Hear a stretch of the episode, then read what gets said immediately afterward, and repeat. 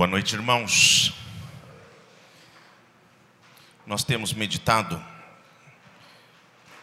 neste mês no culto da no, nos cultos da tarde e da noite, no livro de Juízes, olhando para a questão de autonomia, autonomia do homem e o que isso pode nos trazer como consequências.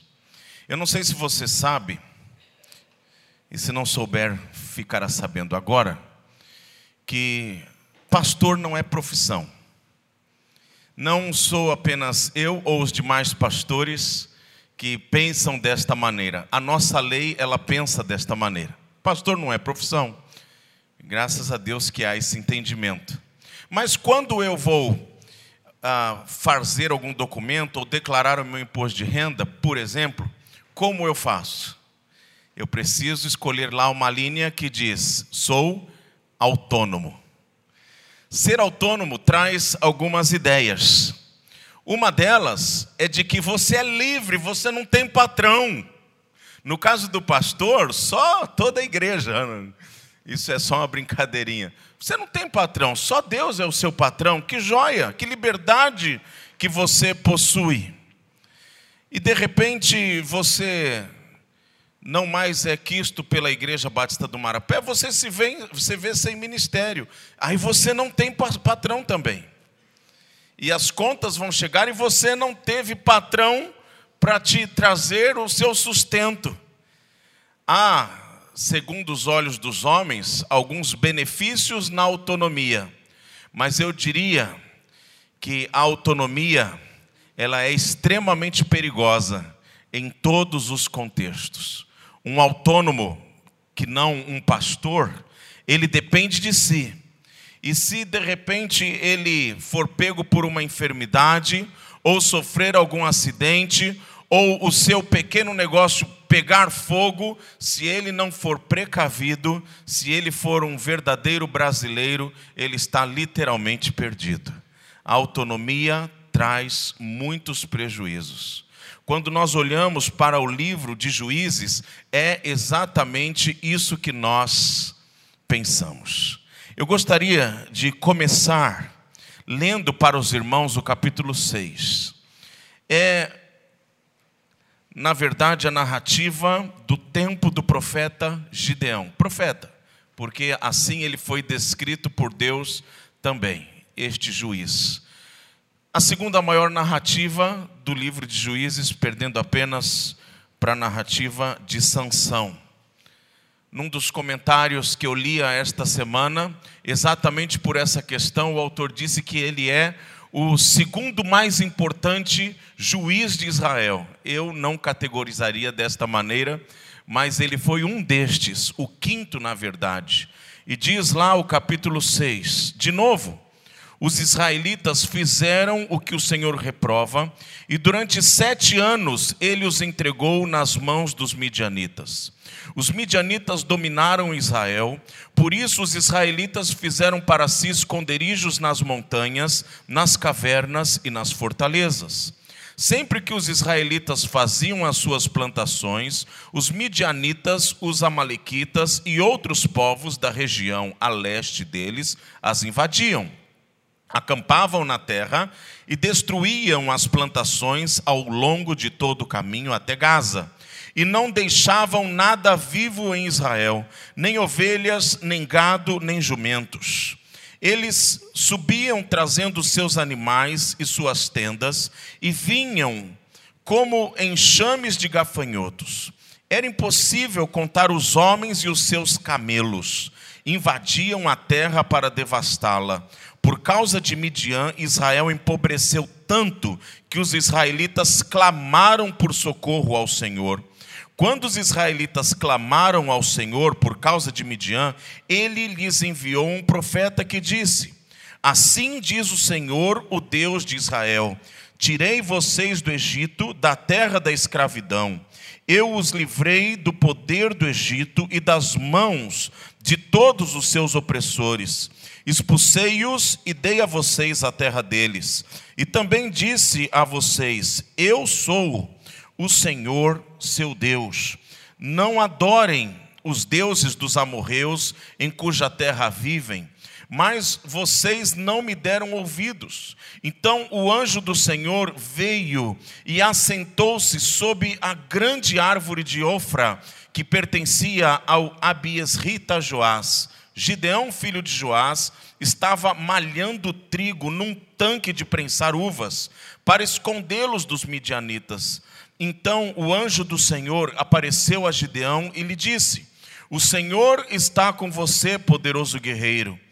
Ah, Senhor, Gideão respondeu: Se o Senhor está conosco, por que aconteceu tudo isso? Onde estão todas as suas maravilhas que os nossos pais nos contam quando dizem: Não foi o Senhor que nos tirou do Egito, mas agora o Senhor nos abandonou e nos entregou nas mãos de Midian. O Senhor se voltou para ele e disse: Com a força que você tem, vá libertar Israel das mãos de Midian. Não sou eu quem está, que o está enviando? Ah, Senhor, respondeu Gideão, Gideão, como posso libertar Israel? Meu clã é o menos importante de Manassés, e eu sou o menor da minha família. Eu estarei com você, respondeu o Senhor, e você derrotará todos os midianitas, como se fossem um só homem. E Gideão prosseguiu: Se de fato posso contar com o teu favor, dá-me um sinal de que és tu que estás falando comigo. Peço-te que não vás embora, até que eu volte e traga minha oferta e a coloque diante de ti. E o Senhor respondeu: Esperarei até você voltar. Gideão foi para casa, preparou um cabrito e, com uma roupa de farinha, fez pães sem fermento. Pôs a carne num cesto e o caldo numa panela, trouxe-os para fora e ofereceu-os a ele sob a grande árvore. E o anjo de Deus lhe disse: Apanhe a carne e os pães sem fermento, ponha-os sobre esta rocha e derramem o caldo. E Gideão assim o fez. Com a ponta do cajado que estava em sua mão, o Senhor do o anjo do Senhor tocou a carne e os pães sem fermento. Fogo subiu da rocha, consumindo a carne e os pães, e o anjo do Senhor desapareceu. Quando Gideão viu que era o anjo do Senhor, exclamou: Ah, Senhor soberano, eu vi o anjo do Senhor face a face. Disse-lhe, porém, o Senhor: Paz seja com você, não tenha medo, você não morrerá. Gideão construiu ali um altar em honra ao Senhor e lhe deu este nome: O Senhor é paz. Até hoje o altar está em Ofra dos Abiesritas.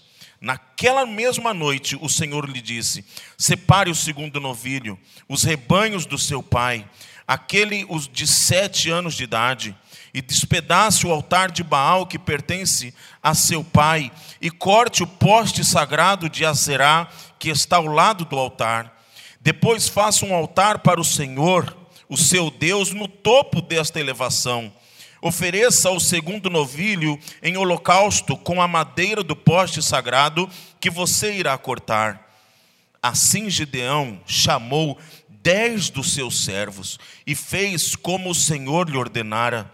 Mas, com medo da sua família e dos homens da cidade, fez tudo de noite e não durante o dia. De manhã, quando os homens da cidade se levantaram, lá estava demolido o altar de Baal, com o poste sagrado ao seu lado, cortado, e com o segundo novilho sacrificado no altar recém-construído. Perguntaram uns aos outros: Quem fez isto? E depois de investigar, concluíram: Foi Gideão, filho de Joás. Os homens da cidade disseram a Joás: Traga seu filho para fora, ele deve morrer, pois derrubou o altar de Baal e quebrou o poste sagrado que ficava ao seu lado. Joás, porém, respondeu à multidão hostil que o cercava: Vocês vão defender a causa de Baal? Estão tentando salvá-lo? Quem lutar por ele será morto pela manhã. Se Baal fosse realmente um Deus, poderia defender-se quando derrubaram o seu altar. Por isso, naquele dia, chamaram Gideão de Jerubaal, dizendo que Baal dispute com ele, pois derrubou o seu altar. Nesse meio tempo, todos os midianitas, amalequitas e outros povos que vinham do leste uniram os seus exércitos, atravessaram o Jordão e acamparam no vale de Jezreel. Então o espírito do Senhor apoderou-se de Gideão, e ele com toque de trombeta convocou os asbiesritas para segui-lo. Enviou mensageiros a todo o Manassés, chamando-os às armas e também as Azer e Zebulon e Naphtali, que também subiram ao seu encontro. E Gideão disse a Deus: Quero saber se vais libertar Israel por meu intermédio, como prometeste. Vê, colocarei uma porção de lã na ira, se o orvalho molhar apenas a lã, e todo o chão estiver seco, saberei que tu libertarás Israel por meu intermédio, como prometeste. E assim aconteceu. Gideão levantou-se bem cedo no dia seguinte, torceu a lã e encheu uma tigela de água do orvalho. Disse ainda Gideão a Deus: Não se acenda a tua ira contra mim. Deixa-me fazer só mais um pedido. Permita-me fazer mais um teste com a lã. Desta vez, faze ficar seca a lã e o chão coberto de orvalho. E Deus assim fez naquela noite. Somente a lã estava seca e o chão estava todo coberto de orvalho, diz a palavra de Deus. Esse é o início da narrativa do tempo de Gideão sobre o povo de Israel. Irmãos, mais uma vez, este povo havia feito o que Deus reprovava. E por ter se prostituído literalmente, tornou-se cativo dos midianitas. Os midianitas eram meio-irmãos do povo de Israel, mas não, não por isso eles eram bonzinhos com Israel, pelo contrário. Os midianitas eles eram descendentes de Quetura. Quem foi Quetura? Uma das mulheres de Abraão. Tinham tudo, né, para estar ali com os seus meio-irmãos, mas desde o início foram inimigo do povo de Deus. E Deus com certeza, quando disse ao seu povo, quando entrarem na terra prometida, não tenham amigos, não tenham outros deuses, com certeza esses povos, midianitas e amalequitas aqui citados, estavam na lista dos que não deveriam ser poupados, dos que não deveriam ser bajulados. Mas é interessante perceber que Israel sempre se viu cercado por estes povos, em especial pelos midianitas que se tornaram uma verdadeira pedra no sapato do povo de Israel. E aqui a palavra de Deus diz que por sete anos eles já viviam uma verdadeira provação, um caos. Eles estavam sendo perseguidos, a ponto, como diz o versículo 2, de fugirem para as cavernas. Nós conhecemos muito bem histórias da palavra de Deus onde homens fugiram para a caverna. Caverna, querido, não é um lugar fácil de se estar. Não é um lugar ah, onde eu, eu levo tapete, televisão e planejo ficar um bom tempo. É um lugar de refúgio. É uma fuga, literalmente. Você não encontra paz na caverna você encontra conflito, você encontra ameaça, você encontra medo. E desta maneira, a palavra de Deus diz que Israel sofria nas mãos dos midianitas, fugindo para as cavernas de medo. Enquanto isso, os midianitas invadiam as terras de Israel. E eles eram numerosos. E o estrago que eles faziam era como de gafanhotos. E é interessante essa narrativa porque o povo de Israel sabia muito bem o que isso significava. Porque tinha na memória ainda, trazida pelos seus antepassados, uma das pragas lá do Egito. E não apenas aquela memória antiga sobre a praga do Egito, mas os gafanhotos ainda se constituíam na praga mais temida naquela época, porque era mais comum. Hoje, quando Lá na região sul, por exemplo, temos geada, ou então lá na região centro-oeste temos geada, e há muita geada no estado do Mato Grosso do Sul, por exemplo, se perde soja, se perde algodão. É prejuízo para aquele que planta. Por isso, eles possuem muitas maneiras de proteger as suas plantações. Lá no sul, né, irmão Wilson? Geada, protege-se a maçã, para que o produtor não perca o trabalho de mais de um ano. Aquelas pessoas se viam literalmente to tomadas por pessoas que eram como gafanhotos. Há uma citação aqui na palavra de Deus de que eles chegaram como com camelos e foram extremamente temidos. Por isso, o povo de Israel se viu arrastado para a caverna. Queridos, é para a caverna que vão aqueles que desejam a autonomia de Deus. É para lá que rumam aqueles que, infelizmente, tentam viver autonomamente, com as suas próprias forças, com a sua própria sabedoria, sem consultar a vontade de Deus. E entendamos, irmãos, que não é mera punição. A caverna aqui, ela não foi uma punição, ela foi uma consequência. Porque se aquele povo tivesse ficado firme e não tivesse voltado a fazer o que era mal aos olhos do Senhor, tudo teria dado certo. Eles continuariam sendo protegidos pelo Deus que é o Deus deles, do povo. Mas não. Eles se desvencilharam da vontade do Senhor, trilhando os seus próprios caminhos, e logo o que aconteceu foi uma consequência de tragédia. Como nós podemos nos tornar autônomos de Deus? Muito simples. Para quem você vive? Como você toma as decisões na sua vida? Quando você toma as decisões na sua vida, a quem você quer agradar? Quem é glorificado com as suas decisões? Se você for honesto e neste momento traçar um raio-x na sua própria vida, você vai perceber se você é ou não um ser autônomo. Ao contrário, pela palavra de Deus, os que buscam a vontade do Senhor, os que se colocam diante de Deus, estes experimentam não apenas proteção para suas vidas, mas quando nós estamos completamente derramados na presença de Deus, até mesmo os momentos mais difíceis são valorosos. Há diferença, queridos, na vida daqueles que buscam ser autônomos. Mas, pastor, eu caminho com Deus há muito tempo, eu sou crente há tantos anos. É claro que eu busco ao Senhor, não sou perfeito, porque ninguém é. Nós precisamos, irmãos, tomar cuidado com aquilo que nós achamos de nós mesmos. A melhor maneira de nós medirmos quem de fato nós somos é observar o que nós fazemos, o que nós falamos e o que nós pensamos. Quando eu vejo, por exemplo, as narrativas acerca da vida de Davi, o que eu percebo?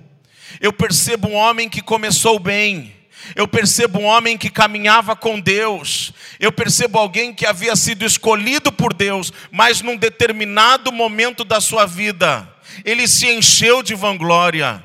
Ele começou a caminhar com as suas próprias forças e ele perdeu o trilho. Ele passou a viver pelo seu próprio entendimento. Ele esqueceu-se do Senhor.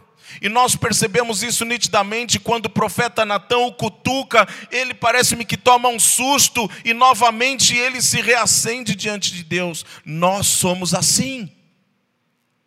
Você conhece pessoas que caminhavam próximas a Deus. Você conhece pessoas que eram verdadeiros exemplos no Senhor, conhecedores da palavra, pessoas que se dedicavam em conhecer a Deus e que tinham uma vida transformada e faziam a obra de Deus como poucos, mas num determinado momento alguma mudança aconteceu. O que, é isso? Por que esse esfriamento? Autonomia. Quando nós olhamos no livro de Apocalipse, capítulo 2, e percebemos lá do versículo 1 ao versículo 5, as repreensões de Deus à igreja em Éfeso, Olha, eu tenho uma coisa contra vocês: vocês perderam o primeiro amor. Por que isso? Porque uma igreja que antes era operosa, fazia a vontade de Deus, estava firme. Ah, é porque trocou o pastor. O pastor era o apóstolo Paulo, ele resolveu fazer viagem missionária, deixou um jovem no caminho, Timóteo, e deu no que deu. Irmãos, não se trata disso. Timóteo, mesmo debaixo da sua juventude, era um homem de Deus. Mas a repreensão ali ao Senhor é clara. Aquelas pessoas que antes eram apegadas a Deus se distanciaram de Deus, se tornaram autônomas. Só prejuízo para as nossas vidas. Irmãos, não façamos isto. Não façamos isto. Da mesma maneira como na vida profissional, ser autônomo tem, tem os, seus, os seus riscos e os prejuízos, caminhar longe de Deus é risco de morte. É risco de morte. Ninguém está seguro nesta vida se caminha longe do Senhor. Percebemos isso na história do povo de Israel o que a nossa autonomia ocasiona. O versículo 3 que nós lemos, ou que eu li, os irmãos acompanharam, disse que sempre que os israelitas faziam as suas plantações, os midianitas invadiam e dominavam Israel. Acampavam no campo e destruíam, não deixavam nada vivo, diz o texto nem em termos de plantação, mas também não deixava gado, ovelhas, nem jumentos, vinham como gafanhoto. A nossa autonomia empobrece.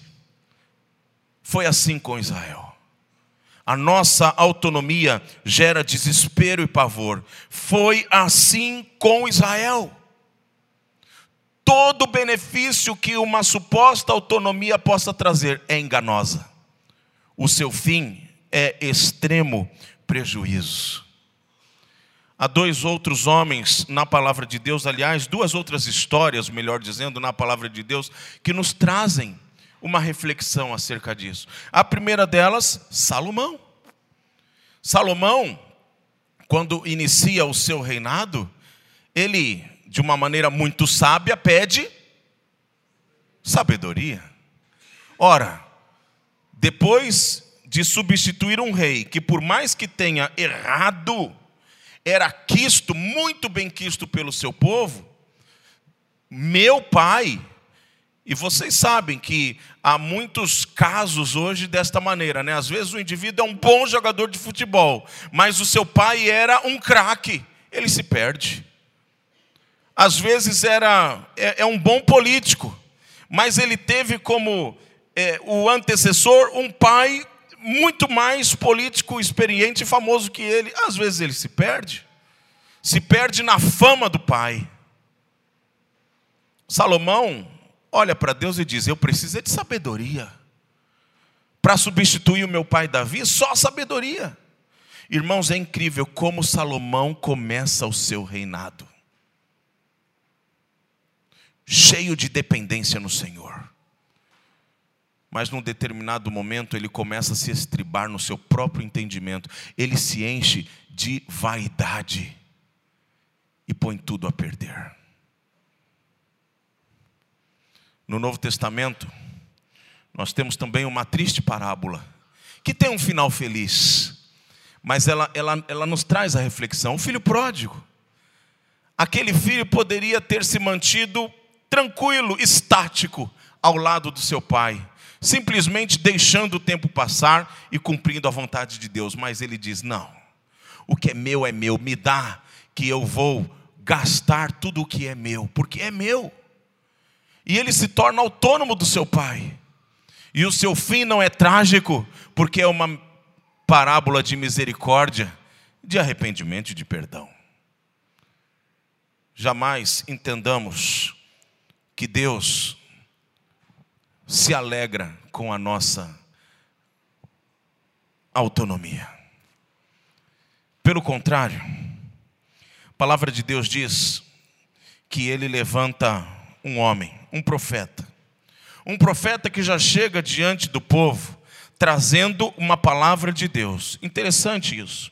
Assim diz o Senhor. É desta maneira que este profeta se dirige ao povo. Versículo 8: Eu tirei vocês do Egito, da terra da escravidão, eu os livrei do poder do Egito e das mãos de todos os seus opressores, expulsei-os e dei a vocês a terra deles.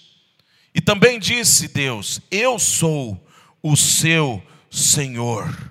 E eu disse: Não adorem outros deuses, versículo 10, os deuses dos amorreus em cuja terra vocês vivem, mas vocês não me deram ouvido. E aí em seguida, o texto, ele fala do chamamento de Gideão. Gideão estava lá na sua vida, que não estava fácil, ele estava lá amassando a farinha num lugar, num lagar, melhor dizendo, onde se amassa a uva. E interessante, é, os comentários eles dizem que a miséria no povo de Israel era tão grande que o fato dele estar usando um lugar para amassar uva, para fazer a sua farinha, já indicava a pobreza física daquele povo além do medo, porque tudo isso era para que o povo, para que os midianitas não pudessem ver onde ele estava produzindo a sua farinha. E, e o anjo do Senhor, ele fala com Gideão. E ele diz: Gideão, é, agora é a sua vez. Senhor, você tem certeza? Porque eu não tenho nobreza, eu sou do clã mais baixo mas é, é você que Deus mandou chamar. Mas eu não sou tão competente assim. E Deus responde: com a força que você tem, eu vou libertar o meu povo. Obviamente, Deus não estava dizendo, é com o seu poder que eu vou libertar o meu povo. Mas poderemos entender de uma maneira bem literal: é sendo você quem é que eu vou libertar o meu povo. E Gideão se encheu de dúvida: quem não se encheria? Então vamos fazer um acordo aqui. Anjo, fica aí parado, que eu vou voltar lá em casa. E eu vou fazer uma oferta, e se esta oferta for aceita, tudo bem. Ele voltou, pegou farinha, pegou o novilho e lá preparou pão com carne e ofereceu. Gente, foi uma oferta grandiosa. Uma rouba de farinha, ela é basicamente 60 litros de farinha. Não sei se você consegue perceber a padaria que Gideão fez naquele momento. E ele chega diante do anjo e aquela oferta é consumida com fogo. Deus estava nisso. E Gideão começou a se dobrar diante do Senhor. E Deus disse: Agora, Gideão, você vai fazer a primeira missão que eu tenho para você. Você vai derrubar o altar de Baal, lá do seu pai, que é o chefe desse mini clã. Gideão ele pega dez dos seus funcionários e destrói aquele altar. E isso irrita profundamente os midianitas, os, os amalequitas. Ele faz à noite porque ele tem receio, mas ele faz. E naquela época, queridos, mexer com isso, mexer com o Deus adorado também pelos midianitas, Talvez nenhum de nós aqui tivesse essa coragem. Mas ele fez não porque ele tinha alguma força, porque o texto diz que ele não tinha. Mas ele fez porque ele, naquele momento, temia ao Senhor. E temendo ao Senhor, ele faz aquilo que é da vontade de Deus. Sabe o que é isso? Isso é o oposto da autonomia, é obediência a Deus. Obediência é exatamente quando nós assumimos o risco de obedecer a Deus, de fazer a vontade de Deus. Obediência é quando todos estão caminhando numa direção e fazendo aquilo que é comum à humanidade fazer. Mas eu sou obediente ao Senhor e eu temo ao Senhor e eu vou fazer aquilo que Deus quer que eu faça. Lembrando, queridos, que o próprio Gideão disse: Eu, quem sou eu? Mas é interessante que nesta narrativa, a palavra de Deus diz que o Espírito do Senhor se apossou de Gideão.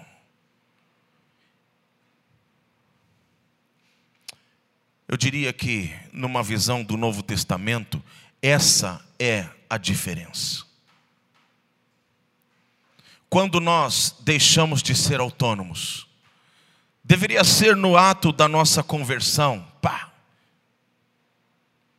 Mas nós entendemos que, além de um ato de confissão, a nossa conversão ela é um processo é um processo de nós nos esvaziarmos de nós mesmos e de nós nos submetermos ao Espírito Santo, a fim de que ele domine sobre nós e o seu fruto seja percebido sobre as nossas vidas. Poderíamos dizer hoje que somos cheios do Espírito, somos totalmente tomados pelo Espírito, quando nós nos rendemos a Ele e não mais a nossa vontade impera sobre as nossas vidas, mas Ele sobre nós. Muita coisa muda. O Dida falou da experiência de conversão de um amigo. Cadê o Dida? Não foi a sua vida, não, né, Dida? Você quis disfarçar e estava falando da sua vida? Não. Mas falando de um amigo com as palavras torpes na ponta da língua, e de repente, quando entregou-se ao Senhor, a transformação. Quando o Espírito Santo, ele de fato governa sobre as nossas vidas, é transformação não apenas que nós observamos, mas que as outras pessoas observam em nós. É a dinâmica que o apóstolo Paulo, dirigindo-se aos irmãos em Coríntios, diz. Se alguém está em Cristo, é uma nova criatura. As coisas velhas, elas ficam para trás. O nosso jeito de ser agora é diferente. Assim foi com Gideão. E Gideão continuou bem. E aí Deus disse: Agora, Gideão, não é mais um altar de pedra que você vai derrubar, não. Jerubaal aquele que contende com Baal. Era uma, uma piadinha que o pai de Gideão fez com os inimigos. Agora, você irá atrás dos midianitas. E você vai fazer guerra com eles e eu darei os midianitas a vocês. A essa altura da história, o povo que viu o que Gideão fez, ele derrubou um altar, ele confiou no Senhor, o povo estava, queridos, junto com Gideão. E diz a palavra de Deus que naquele momento se juntaram 22 mil homens para pelejar contra os midianitas. Espera aí, que coisa grande é essa? Para quê? Parece o exército da China. E aí, Gideão começou a fazer algumas um processo de seleção. Olha, quem tosse, quem tosse cai fora. Quem pisca muito, sai fora. Ficaram 10 mil. Ainda são muitos. Vamos para o lago e vamos fazer ali uma prova muito estranha. Irmãos, para encurtar, apenas 300 valorosos ficaram.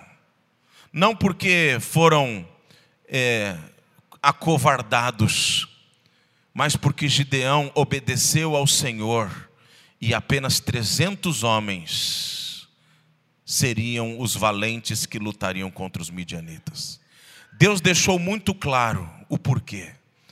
Deus disse: Eu vou fazer isso para que vocês não pensem que é pelo poder de vocês, para que vocês não pensem que é pela força de vocês. Eu vou fazer isso para que vocês entendam que é pelo meu poder e a minha força. Irmãos, isso é uma guerra contra a autonomia. E a palavra de Deus diz que Gideão com estes homens saíram em direção aos midianitas e começou a guerra. E ela só terminou quando Gideão e seus homens estavam exaustos, mas não havia mais midianitas no caminho do povo de Israel. O povo olha para Gideão e diz assim: Que bom! Agora nós temos um herói torne-se rei para a gente. Mais uma vez, o povo querendo se livrar do rei dos reis. Torne-se rei, você e os seus filhos. E Gideão diz assim: não foi para isso que Deus me chamou. Irmãos, que líder, que homem. Só que eu não sei o que acontece. No capítulo 8, a palavra de Deus diz a partir do versículo 22, que Gideão começa a recolher os, os despojos dessa guerra. E o ouro que ele trouxe dos midianitas. E aí diz o seguinte, capítulo 8, a partir do versículo 22. Os israelitas disseram a Gideão: Reine sobre nós, você, seu filho e seu neto, pois vocês nos liber... você nos libertou das mãos de Midian. Não reinarei sobre vocês, respondeu-lhes Gideão. Nem meu filho reinará sobre vocês. O Senhor reinará sobre vocês. E prosseguiu: Só lhes faço um pedido: que cada um de vocês me dê o brinco das suas partes dos despojos.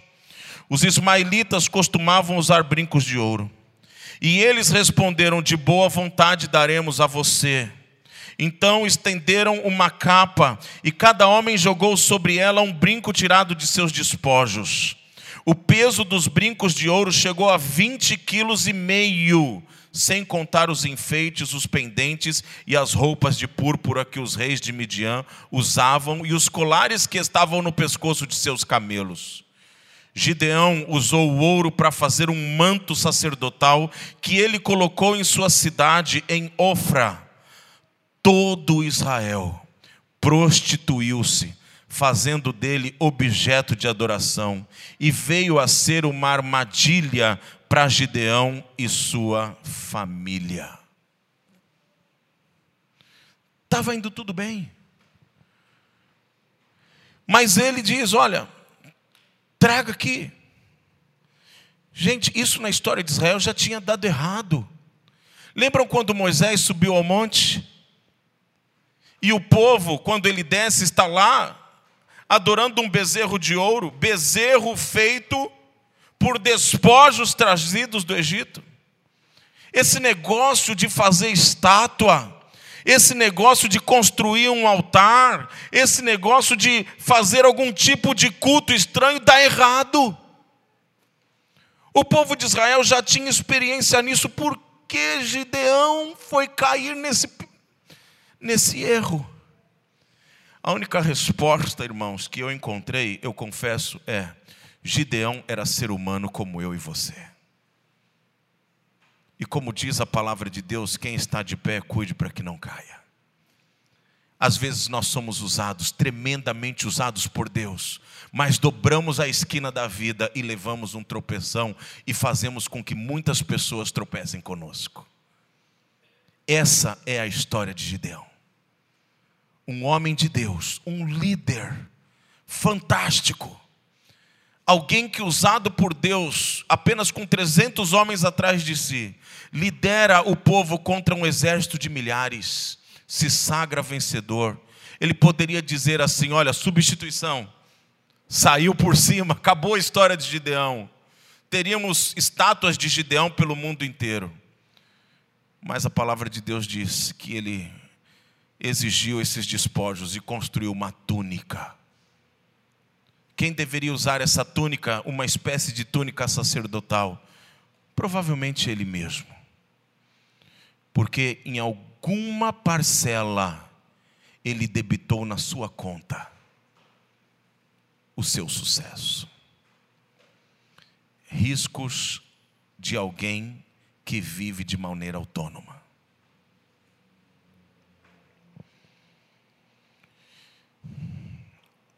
Versículo 28 diz: Assim Midian foi subjugado pelos israelitas e não tornou a erguer a cabeça. Durante a vida de Gideão, a terra desfrutou paz 40 anos. Jerubaal, filho de Joás, retirou-se e foi para casa. Jerubaal, no caso, é Gideão, onde ficou morando. Teve setenta filhos, todos gerados por ele, pois tinha muitas mulheres. Sua concubina, que morava em Siquém, também lhe deu um filho, a quem ele deu o nome de Abimeleque. Gideão, filho de Joás, morreu em idade avançada e foi sepultado no túmulo de seu pai, Joás, em Ofra, dos Asbieritas, Abiesritas. Logo depois que Gideão morreu com os Baalins cultuando-os, ergueram Baal, Baal Berite como seu Deus, e não se lembraram do Senhor, o seu Deus, que os tinha livrado das mãos dos seus inimigos em redor. Também não foram bondosos com a família de Jerubaal, Gideão, isto é, Gideão, pois não reconheceram todo o bem que ele tinha feito a Israel. Que isso nos sirva de alerta, queridos. Nem muita autonomia e nem um pingo de autonomia vai nos fazer glorificar ao Senhor. Os riscos, o risco é de destruição da nossa própria vida, da vida daqueles que nos cercam o risco é de prostituição, e a prostituição aqui não é a prostituição sexual, mas a prostituição de divindade. Quando nós vivemos esta autonomia, o verdadeiro Deus não está sendo adorado, mas nós estamos forjando novos deuses e nos distanciando do Senhor. Eu quero terminar fazendo duas perguntas. Você é um ser autônomo? Você é quem comanda a sua vida? Ou você é totalmente rendido ao Espírito Santo, como Gideão foi em quase todo o seu período de liderança nos juízes? E Deus é quem controla o seu viver. O que pode afirmar ser o que você pensa neste momento verdade. As pessoas que estão ao seu lado observam que você não é esse ser autônomo. As consequências da sua vida, das suas tomadas de decisão, as suas palavras e os seus pensamentos, eles estão longe de um pensamento de autonomia. Você é autônomo ou o seu coração é de Deus? Segunda pergunta: Como você quer terminar a sua vida? Qual será o legado dos seus passos? O que aqueles que te cercam perceberão? Que você foi alguém devotado ao Senhor? E por isso não sobrará qualquer outra conclusão na mente das pessoas de que você, quando partir desta para melhor, você goza da presença de Deus, porque foi assim que você viveu aqui? Ou você é alguém que durante toda a vida trilhou uma autonomia, mesmo vivendo com uma Bíblia aberta na sua frente? O que Deus nos traz como oportunidade é uma escolha. Eu quero convidar você a fechar os seus olhos. E se porventura Você se viu hoje um ser autônomo, suplique pela misericórdia e pelo perdão do Senhor. Diga, Senhor, tem misericórdia de mim. Porque mesmo crendo no Senhor e tendo convicção da minha salvação em Ti, quem tem liderado a mim sou eu mesmo. Arrependa-se diante de Deus, porque não adianta reconhecer, confessar, e isso não for fruto de arrependimento. Arrependa-se. Peça perdão a Deus. Pai, nos perdoe. Nos perdoe por viver de uma maneira como se o Senhor não existisse.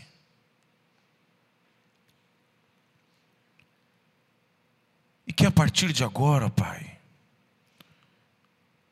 que eu me renda ao poder do Espírito Santo e seja o Senhor quem governe sobre mim.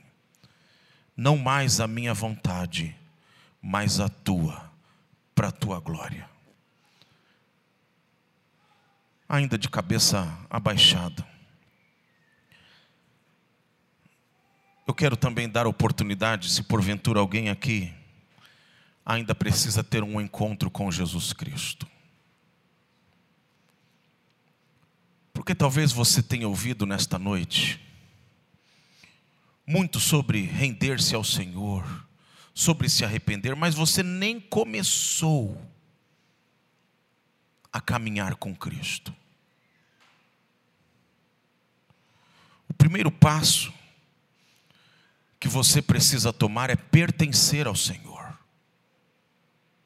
Porque nem todos aqueles que foram criados por Deus pertencem a Ele, mas vivem o curso da vida, uma autonomia.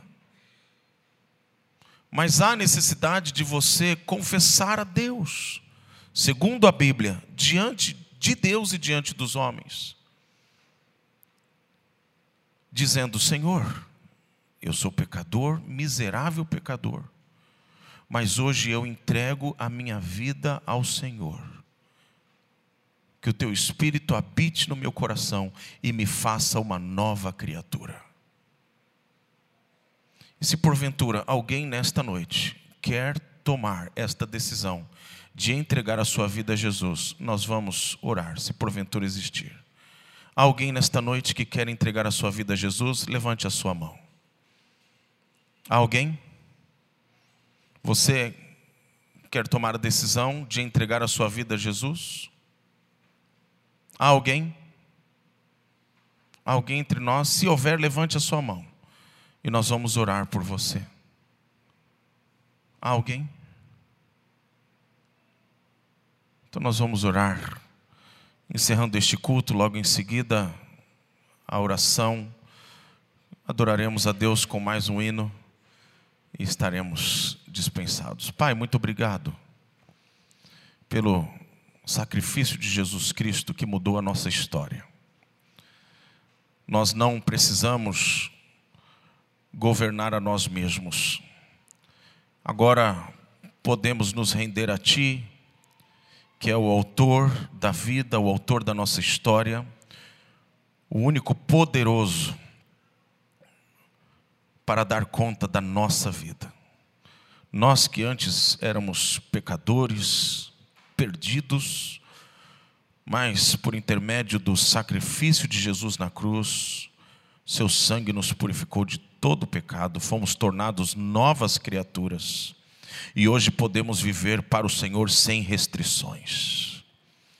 Que a nossa autonomia não seja uma restrição que nós não nos estribemos no nosso próprio entendimento para dominar sobre nós mesmos, porque nós não temos condições, mas que seja o Senhor dominando sobre as nossas vidas, em nome de Jesus. A graça de nosso Salvador, Jesus Cristo, o amor de Deus o Pai, comunhão e consolação do Espírito Santo, esteja com o povo de Deus aqui presente e espalhado por toda a terra. Amém.